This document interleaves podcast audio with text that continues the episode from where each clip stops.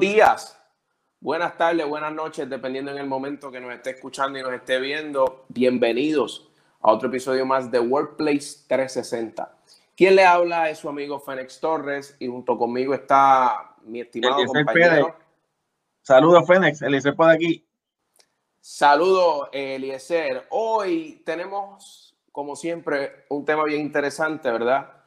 Como ya sabemos, ya ha sido seleccionado un gobernador electo, ya hay un gobernador electo, ¿verdad?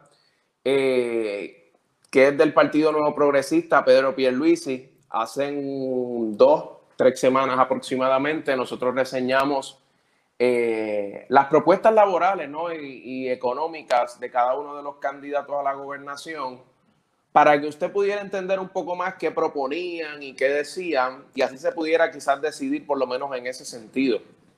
Pero ya teniendo un, un gobierno y un gobernador electo, Eliezer, vamos a ir un poco más a fondo en esas propuestas laborales, económicas de ese gobernador electo, que en este caso es Pedro Pierluisi, para que ustedes puedan hacer su análisis, puedan ver qué cosas hay, si les agradan, si son viables, si no son viables, de igual manera pueden hacer un tracking, ¿verdad, Eliezer? A ver si se, si se cumplirán, si no son cuentos de hadas, ¿verdad? Quizás.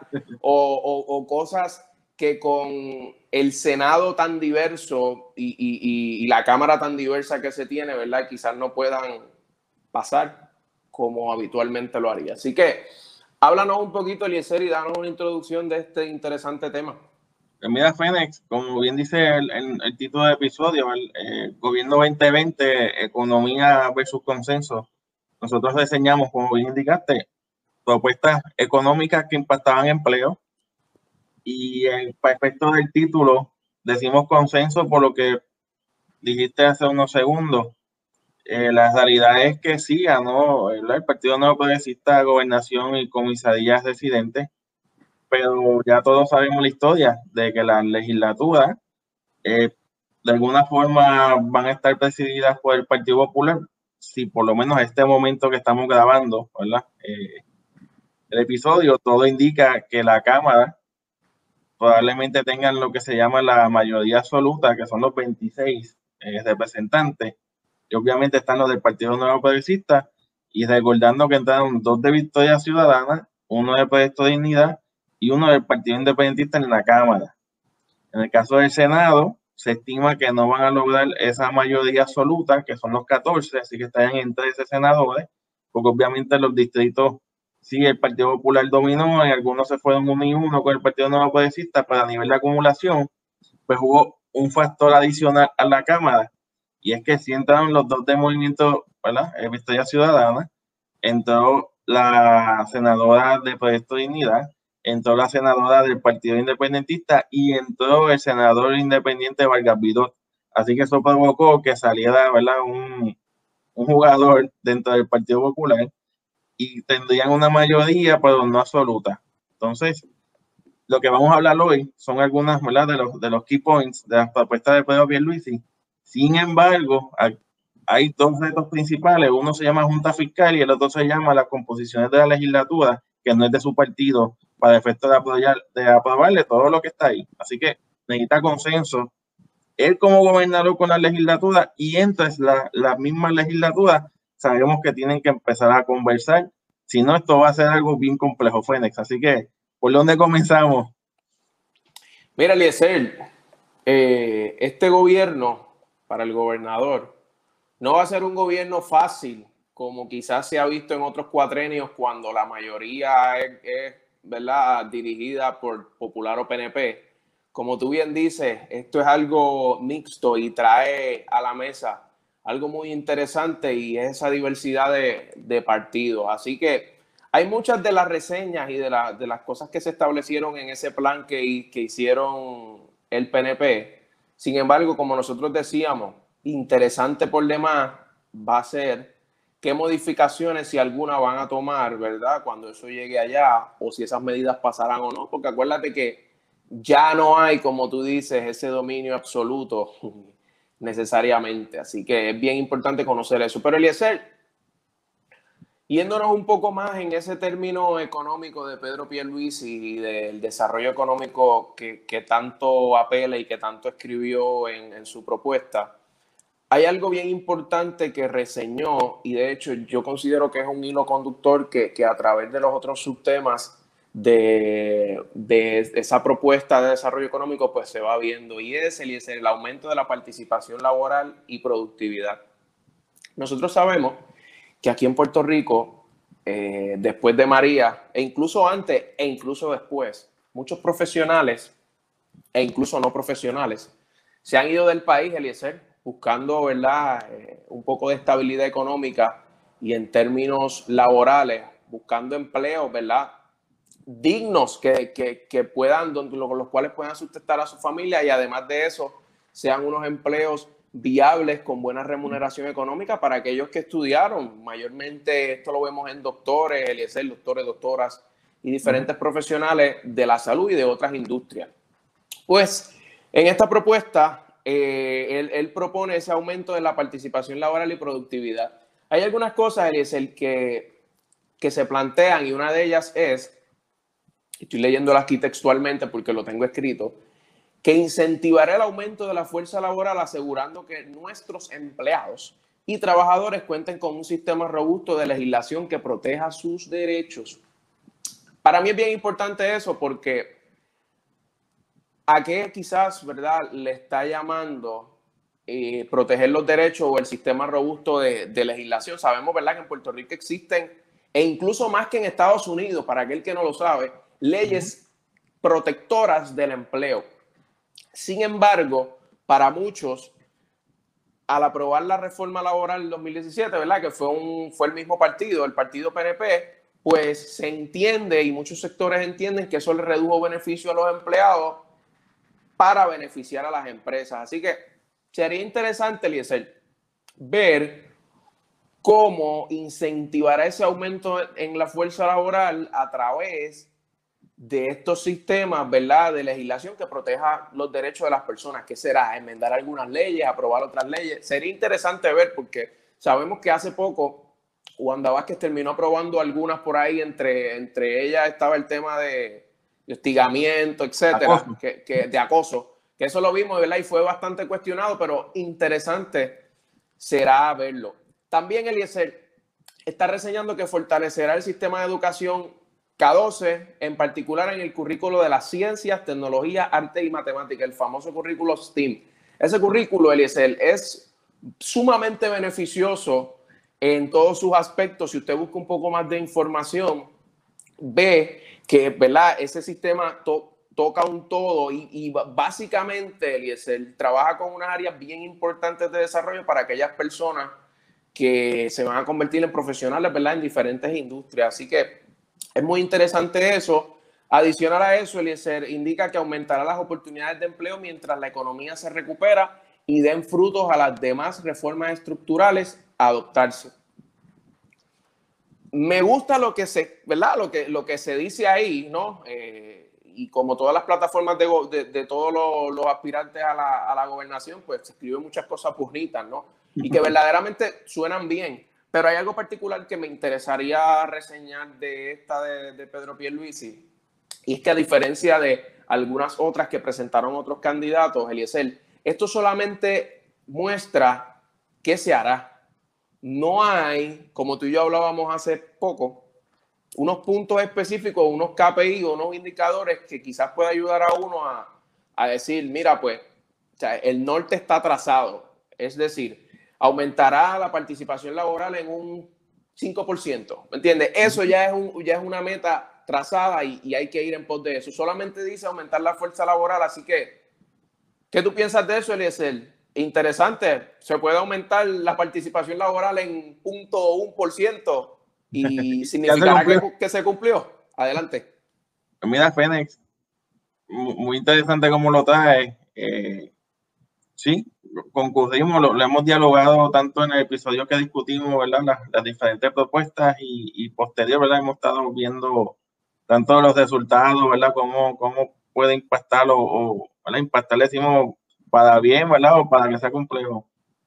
Yo creo que esperaríamos, ¿verdad? del gobernador ya electo que en su momento pueda ser más específico. Yo, yo creo que para lograr esos consensos con la legislatura va a tener que, definitivamente ser más eh, puntual en, esas metas, porque si quiere que la legislatura ¿verdad? pueda trabajar con él, pues por ejemplo, esta parte de aumentar la fuerza laboral, lo que tú dices, ah, bueno, si aumentó punto 01 ya cumplí. No, no. O sea, vamos a, a moverla a 45%, a 48%, aspiramos un 51%, ¿verdad? Por decir algo. Y el cómo. Sabemos que hay unas cosas que el cómo a corto plazo puede dar resultados por fondos federales que están entrando por el tema que impulsan construcción, ¿verdad?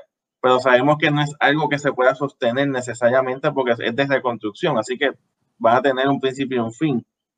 Lo que es el crédito por trabajo y lo que es, el, el, Fondo para Primer Empleo, siempre son iniciativas que, que impulsan, ¿verdad? Y, y, eso diferentes gobiernos azules y rojos lo, lo, han hecho.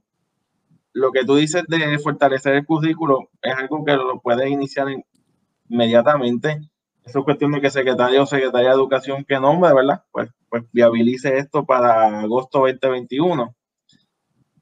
Yo creo que el, el punto que puede aumentar la fuerza laboral son tres cosas. Eh, eh, lo que tú dices, ver el, el, contexto de legislación, desconocemos porque lo único que dijo fue revisar lo de la acumulación de días por vacaciones, pero en su proyecto ¿verdad? no hay nada específico. Sabemos que obviamente por, por su filosofía político-económica no, no, lo vemos inclinado a que vaya a añadir beneficios a los empleados, vamos a ser honestos. Claro. Tenemos una junta fiscal que tan reciente como este fin de semana eh, le dijo a la gobernadora que el aumento a las enfermeras y a los enfermeros no va. Entonces, eh, sabemos que, aunque eso va a ser otro tema, ¿verdad? Tenemos nuevo presidente de Estados Unidos. Una de sus propuestas que estaremos enseñando en otro episodio, pero tiene que ver con el aumento del salario mínimo la Junta Fiscal no lo va a aplicar a Puerto Rico porque tanto administración Obama como administración Trump detuvieron el aumento de lo que eran los exentos, así que entendemos que va a ser el mismo tratamiento, ¿verdad? Eso lo profundizaremos cuando entremos en las propuestas a nivel federal. Pero, Fénix, lo que te quería mencionar es el asunto de manufactura.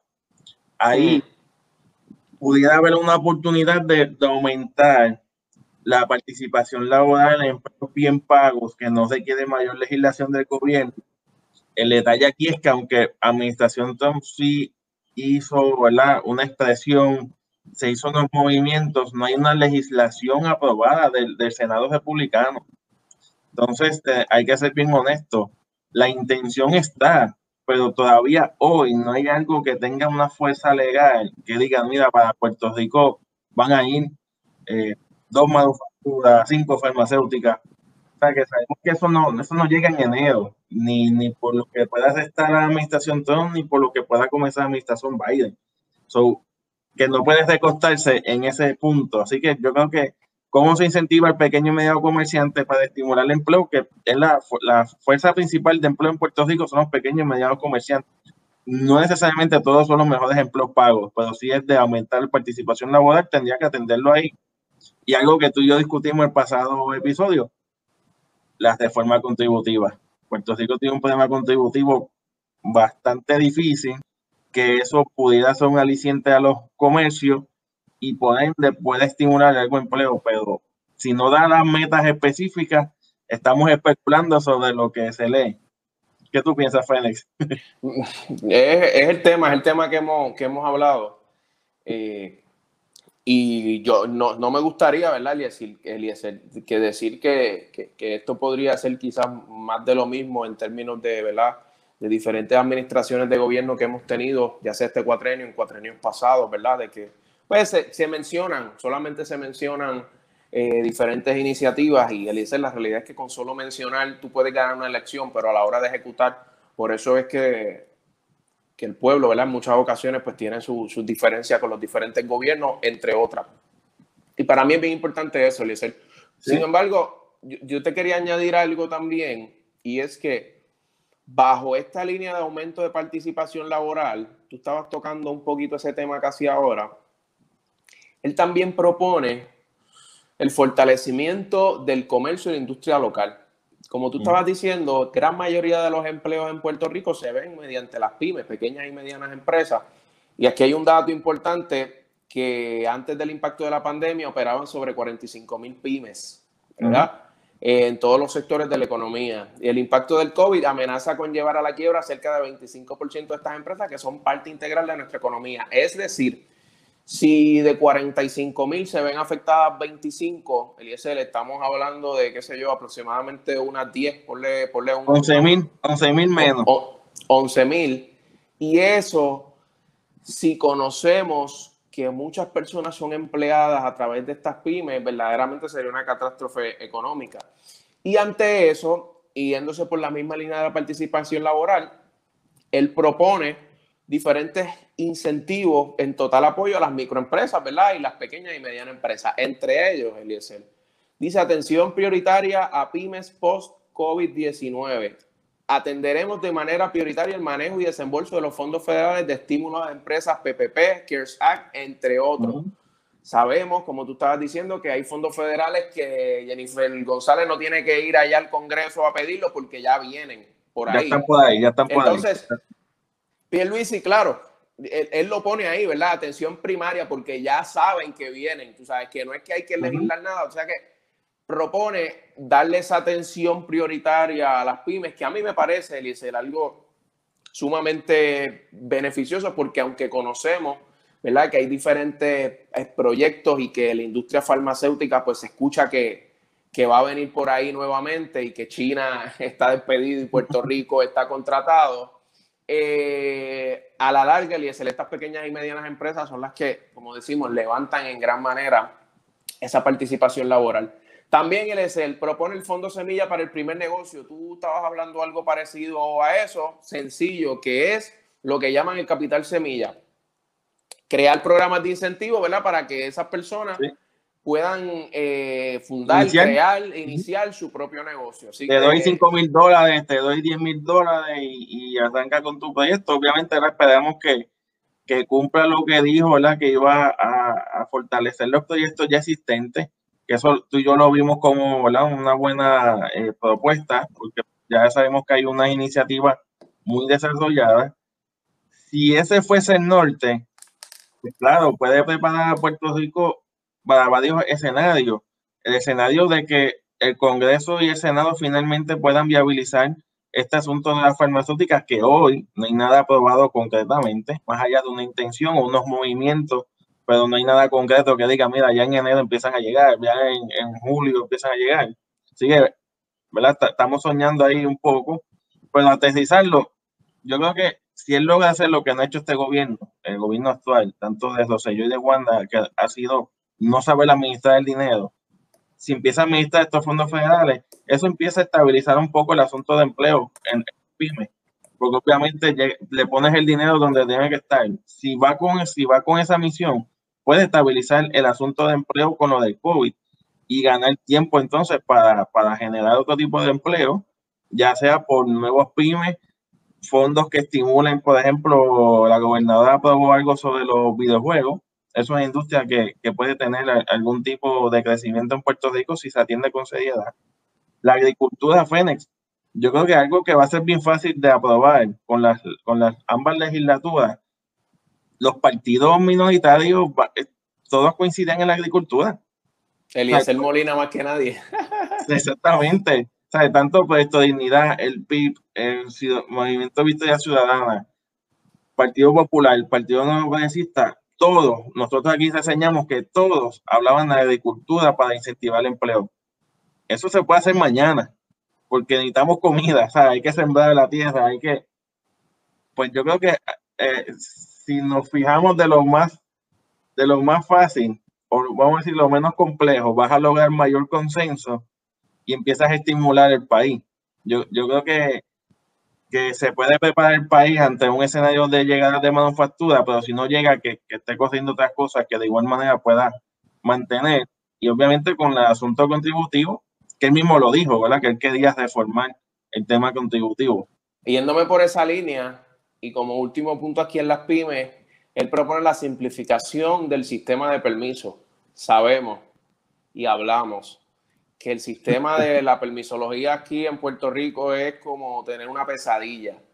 Y por esas razones y la constante de los cambios y las nuevas y esto y lo otro, es que mucho, el mucho pequeño empresario, a veces hasta se puede desmotivar, ¿no? Porque si se supone que, que, que, la economía de Puerto Rico, ¿verdad? En gran manera se mueve a través de esto y que el gobierno sea un, un puente para las personas poder crear su propia empresa, pero siendo honesto, está haciendo al revés en ese sentido. Así que esa simplificación de permisos que él escribe aquí, volvemos, no hay nada concreto, no hay ningún tipo de indicador, pero pues lo que se ve ahí, Eliezer, no se ve mal. Y también fomentar ese comercio electrónico. Eso es algo que a mí me gusta porque hoy día, Eliezer, en una economía cada vez más globalizada y con el artificial intelligence encima de nosotros, todas estas ventas online, etcétera, verdaderamente el comercio electrónico es algo muy viable y es el, no el futuro, es el presente y el futuro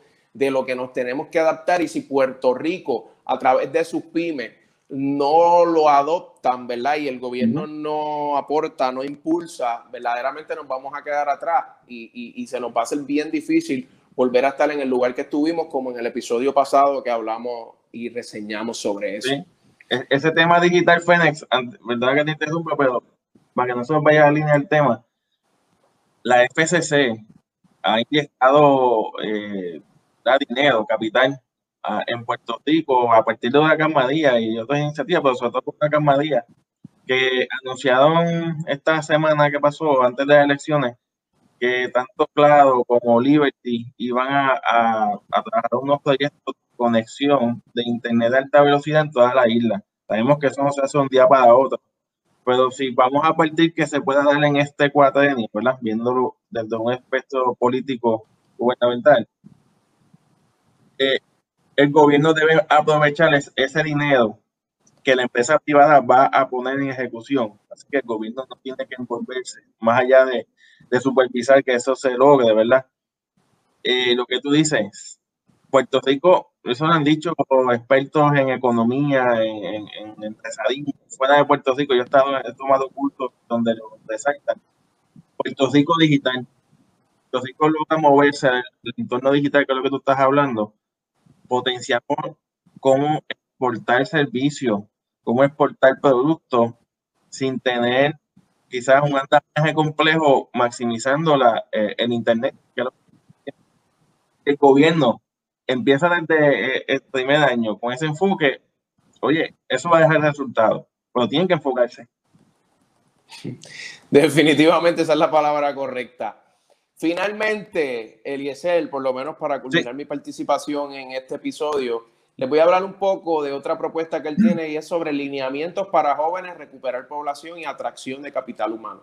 Como nosotros hablamos, desde María y desde antes, incluso después, muchos de los profesionales, Eliezer, doctores, eh, profesionales de, salud, ingenieros, policías, artistas, artistas, Eliezer, artistas, es bien importante eso, jóvenes y empresarios, se han ido, ¿verdad? Para mayormente los Estados Unidos, porque la situación precaria de empleo, de salario, etcétera, aquí en Puerto Rico, pues muchos lo dicen, ¿verdad? Y con mucha razón en muchos aspectos, que aquí pues con eso no se puede vivir. Entonces, el PNP trae nuevamente esto a colación para poder recuperar a aquellos jóvenes y aquellas personas, ¿verdad? Porque no todos necesariamente sean jóvenes en términos de edad, eh, volver a traerlos a Puerto Rico, ¿verdad? Donde ya se fueron, e incluso aquellos jóvenes que están aquí en Puerto Rico, que todavía no necesariamente se han graduado, pues poder incentivarlos, ¿verdad? A que, tomen diversos estudios y se queden aquí en la isla. Por ejemplo,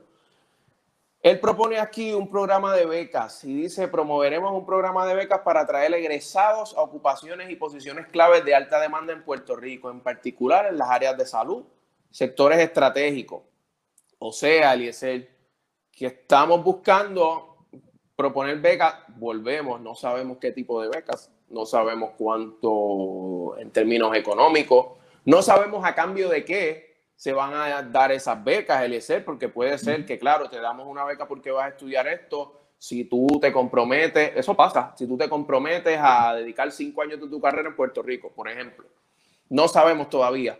Vuelve a hablar del fondo para el primer empleo, que lo estábamos hablando, y el fondo semilla para el primer negocio, Entonces, es interesante, ¿verdad? Porque se dieron cuenta, claro, desde hace mucho tiempo, que la falta de, talento en áreas específicas, en industrias específicas, ojo, industrias específicas, ¿verdad? Porque hay, hay talento, hay un sinnúmero de talento en Puerto Rico, afecta el crecimiento económico de, de este país. Entonces, por ende, también afecta que la participación laboral siga aumentando. Así que verdaderamente, eh, Eliezer, vuelvo y repito, es interesante ver la manera en cómo se va a hacer. Porque acuérdate que con estos términos de programa de beca, eh, fondo para primer empleo, fondo semilla, sabemos que existen muchos de esos, pero todo eso pues conlleva sus su, diversos términos económicos, Eliezer. Y finalmente, dentro de este lineamiento, él propone una política pública de recursos humanos y aumento de participación laboral, que es lo mismo que hablamos, y es que la adopción de la política pública de capital humano iría dirigida a la retención y a traer de vuelta a la población laboral, atendiendo las necesidades de empleo del momento, así como el capital humano necesario para los sectores estratégicos y de futuro.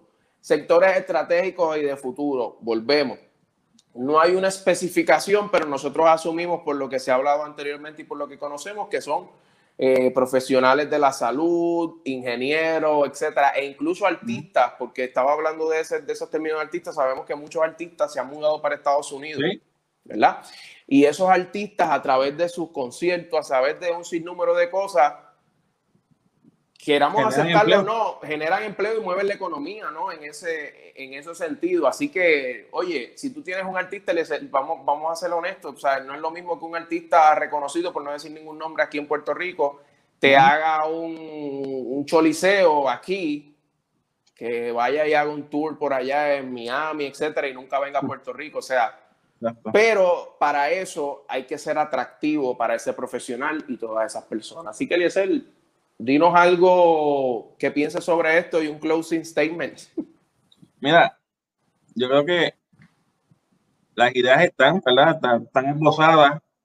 Sabemos que la mayoría de estos planes de gobierno salieron ¿verdad? un poco tarde para efectos de elecciones por, diversas razones. Así que espera, vamos a, darle el, espacio a que entonces de aquí en enero pueda ser más específico, esperemos ¿verdad? Que, que pueda ser más específico sin embargo, fue lo que tú dices para, para César, eh, la mejor manera de retener capital humano y poder ver cuánto de, los que se han ido a buscar mejores oportunidades. Sabemos que ya hay un por ciento que se sienten cómodos, que probablemente no tienen una intención de regresar, hay otros que sí. Hemos visto, ¿verdad? Conocemos personas que han estado en ambos escenarios. Pero tiene que atender las cosas fundamentales. Salud y seguridad. Estas son las dos cosas que más afectan a una persona para irse, ¿va? O, que le preocupan. Eh, ya que no se siente inseguro, empieza eh, el, estresor, la ansiedad, las cosas no están buenas en el país, me voy. El factor del COVID, tienen que ¿verdad? enfocar la estrategia, el gobierno actual no ha sido del todo e, efectivo en, en ciertas cosas y obviamente mantener la estabilidad económica que comienza con la estabilidad política. Si se logra la estabilidad política, se evita caer en ciclos de inestabilidad económica que pueden afectar la salud, la seguridad. Un efecto matemática para que tener. Eh, si logra estabilidad y empieza a impulsar, a administrar bien los fondos federales y, buscando alternativas, pues podemos ver una estabilidad de que no sigamos perdiendo capital humano y obviamente si podemos atraer de los que se han ido, pues sería mucho mejor, pero hay que retener los que están aquí porque si no van a seguir saliendo. Así que yo creo que el plato está servido, tiene taller el nuevo gobernador, eh, tiene que sentarse a hablar con, con la Cámara, con el Senado, con personas que no son de su partido y empezar a negociar por el bienestar del país. Y en ese interín hay cosas que no necesitan las cámaras, que es administrar los fondos federales, así que entiendo que esa tarea la, la puede ejecutar sin tener issues con las cámaras, aquello que se requiera legislación y que la Junta Fiscal permita ejecutar par de esas cosas, porque ya hemos visto que en este gobierno actual salen algunas medidas y la Junta analiza y al mes o a los dos meses dicen No, eso no va. Así que el plato ha servido, Fénix. Con, eso. también, y, y, sí, claro, y yo cierro con esto, Eliezer, que también hay un tema y, y él tiene unos puntitos de desventaja desde ya, así que recuperar esa confianza, así lo podemos decir, y manejar la, la, población, ¿verdad? Bastante vulnerable en el sentido, por lo que ya conocemos, ¿no? Mucha gente pues no quería que, que, que estuviera este gobierno nuevamente al mando, así que recuperar la confianza del pueblo e incluso de, de, de toda la legislatura, pues es, es tarea no muy fácil, pero oye, como nosotros siempre decimos, ¿verdad? Nosotros no nos inclinamos a favor de nadie, nosotros le deseamos lo mejor al nuevo gobierno, al nuevo gobernador, y que lo que haga y lo que realice en conjunto con toda la legislatura sea para el bien de Puerto Rico y que Puerto Rico, Eliezer, verdaderamente sea un lugar donde las empresas quieran hacer negocio y donde el pequeño comerciante, el profesional, se quiera quedar para seguir echando hacia adelante este país. Así que le damos gracias a todos por estar en un episodio más de Workplace 360 junto a los Game Changers. Óiganme, el próximo episodio que vamos a traer es un episodio súper, súper importante y estaremos reseñando algunas de las propuestas laborales y, económicas del nuevo presidente electo de los Estados Unidos, el señor Joe Biden. Así que estén bien pendientes a nuestras redes sociales que vamos a estar publicando mucho contenido. Se me cuidan. Hasta la próxima.